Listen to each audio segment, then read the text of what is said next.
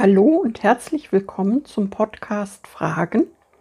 Heute mit der Rubrik Kurz gefasst. Ein Thema in fünf Minuten.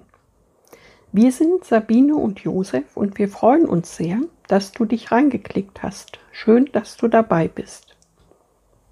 Wer will denn heute noch über den Jordan gehen? Kaum einer stirbt freiwillig, die meisten klammern sich mit aller Gewalt an ihr Leben. Wie groß die Angst vor dem Sterben ist, sehen wir in dieser Zeit von Corona besonders deutlich. Aber was ist, wenn uns jenseits des Jordans etwas viel Besseres erwartet? Wenn über den Jordan gehen eben nicht bedeutet, dass man über die Wupper geht.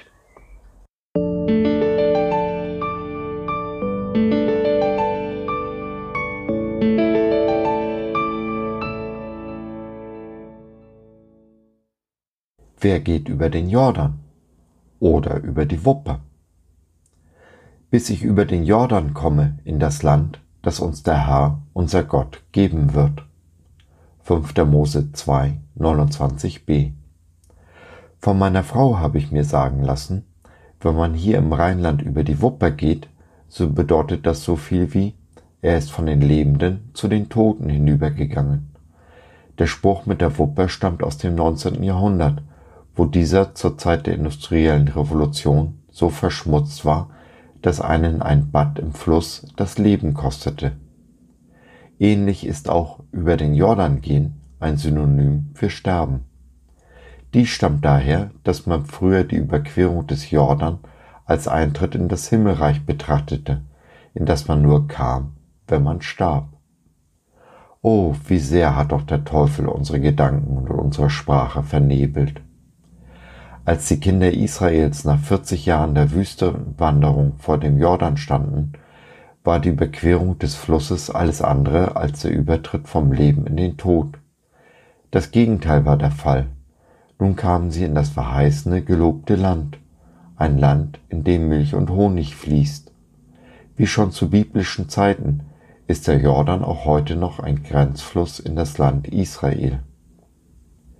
Jeder Mensch steht, geistlich gesehen an dieser Grenze am Jordan.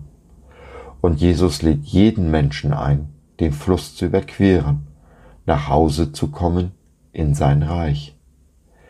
Doch nur die wenigsten wagen diesen Schritt.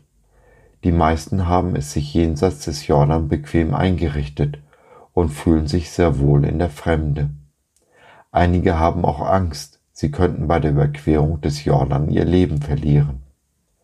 Diese Angst ist nicht einmal unbegründet, denn mit der Überquerung des Jordan verlieren wir tatsächlich unser altes Leben. Nichts ist, wie es vorher einmal war.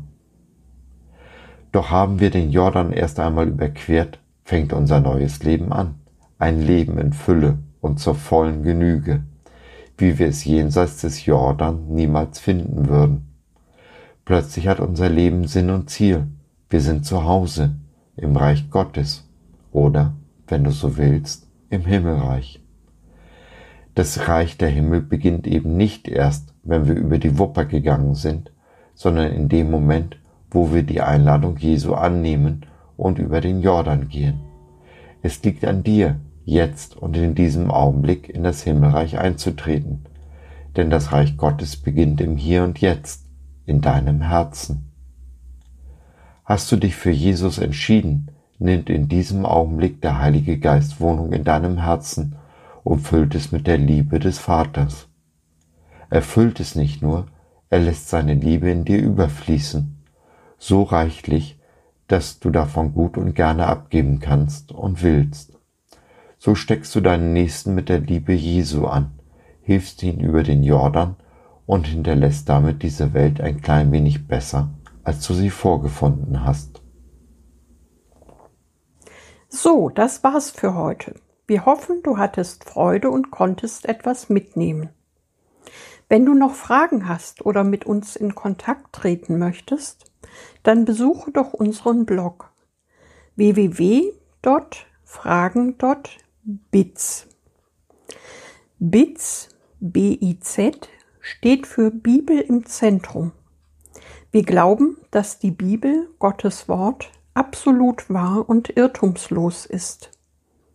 Gott hat uns lieb und möchte, dass unser Leben gelingt.